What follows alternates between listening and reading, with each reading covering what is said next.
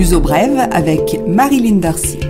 Bonjour et bienvenue dans cette édition du Luso Brève. Les incendies restent très préoccupants au Portugal. Le week-end dernier a été marqué par des feux très violents dans le centre du pays. Ce sont les districts de Santarém et de Castelo Branco qui ont été les plus touchés. La police soupçonne des départs de feu volontaires. Des engins incendiaires ont été retrouvés probablement à l'origine des feux de Villa de Rey et Massan. Après une accalmie, les incendies ont repris. L'Institut de météorologie prévoit cependant une baisse des températures dans les prochains jours et l'augmentation de l'humidité nocturne qui contribue à la diminution des feux. Le Quai d'Orsay met en garde les Français désireux de voyager au Portugal, en particulier dans le centre du pays. Les autorités françaises appellent à la prudence et conseillent de s'informer régulièrement sur l'évolution des feux et de respecter les consignes des autorités portugaises. La mise en garde s'étend bien sûr aux résidents. Évitez les petites routes isolées et ne campez pas en pleine nature. L'Ozobrève rajoute qu'il est important de respecter quelques règles, ne pas faire de feu ni de barbecue en forêt, ne pas jeter d'objets en verre pouvant faire loupe au soleil et bien sûr ne pas jeter de mégots. Vous pouvez consulter le site de la protection civile qui présente la carte des feux régulièrement actualisée www.prociv.pt. En cas d'urgence, composez le 112. La grève des transporteurs de combustible, la probabilité de voir se réaliser la paralysie prévue le 12 août prochain a encore augmenté. La réunion entre le syndicat du secteur et Antram, qui représente le patronat, n'a pas abouti. Elle portait sur le service minimum obligatoire pour empêcher la suspension totale de l'approvisionnement aux pompes.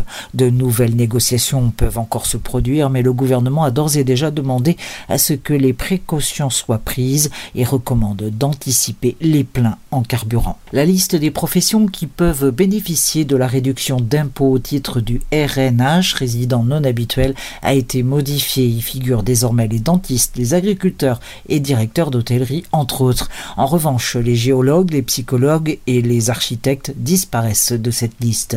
Le statut de RNH a été créé en 2009 pour les professions à haute valeur ajoutée pour l'économie portugaise. Or, en dix ans, le contexte portugais a bien changé. Il fallait donc un ajustement. L'actualisation entrera en vigueur au 1er janvier 2020 et sera valable trois ans.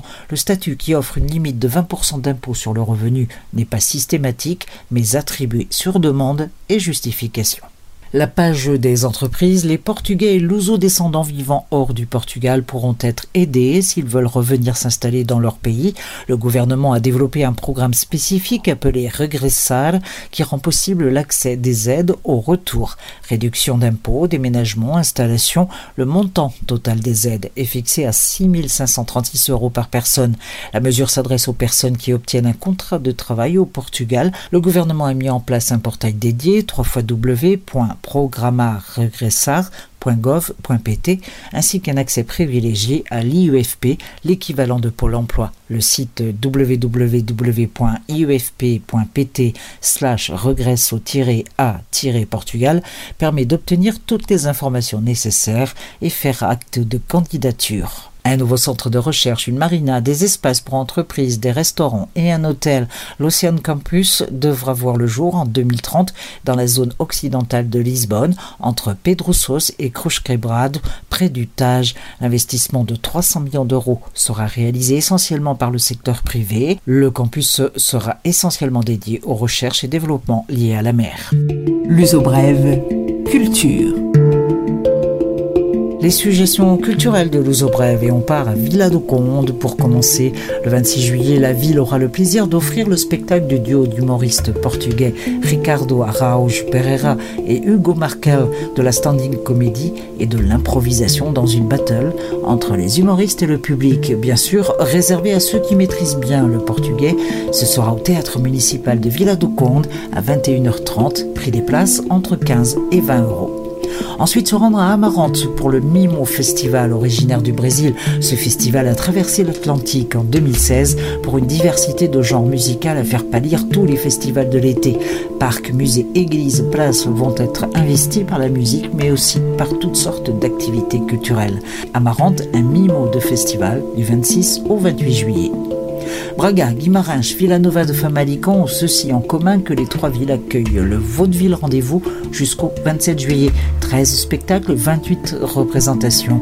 Spectacles de rue, théâtre, cirque et même des ateliers pour apprendre à en faire. Et l'entrée dans le circuit de ce festival de la ville de Barcelos. 15 000 personnes ont suivi le Vaudeville Rendez-vous l'an dernier et c'est gratuit.